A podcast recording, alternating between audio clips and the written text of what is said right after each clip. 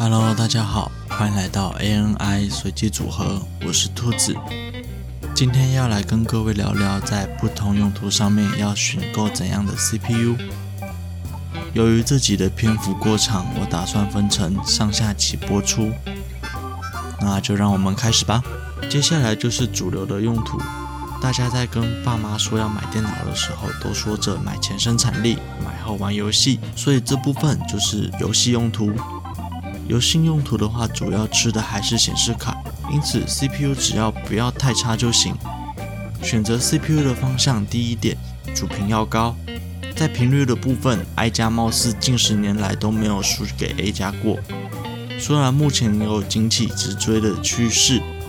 但频率还是一些即时战略游戏需要。第二点，当然要搭配独立显卡。在有限的预算想要打游戏打得舒服，那就搭配 DU 高显的组合吧。推荐 A 加华五三五零零，没有超执行序，有机会超到比较高的频率。对游戏来说，基本的六核心处理器。我想这是目前上市的处理器来说，没有比这个更具 CP 值的处理器了。I 加则是 i 五一零四零零 F，因为要搭配独立显卡的关系，所以处理器选择不带核显的 F 版，这可以省下一些预算。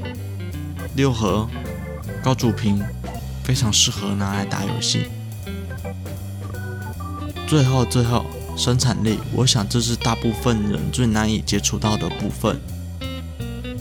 我这就简单带过，让大家有个概念就行。有些人常常会把生产力与文书机搞混，尤其一些老板们，对他们来说，文书就跟生产力一样，但这两项才是电脑配置上差别最大的。生产力嘛，第一要有较高的执行序。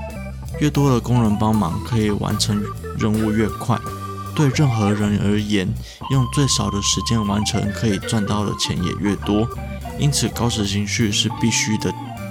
二，搭配 N 加的显示卡，原因无他，N 加在生产力的软体上面优化较多，因此 N 加可以节省的时间也就越多。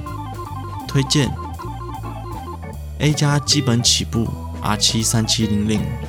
I 加基本起步也是 i 七一零七零零，当然越高越好。这部分的话就无上限，完全取决于老板的口袋。好啦，这期节目就到这里结束。这里是 ANI 随机组合，我是兔子，下周再见，拜。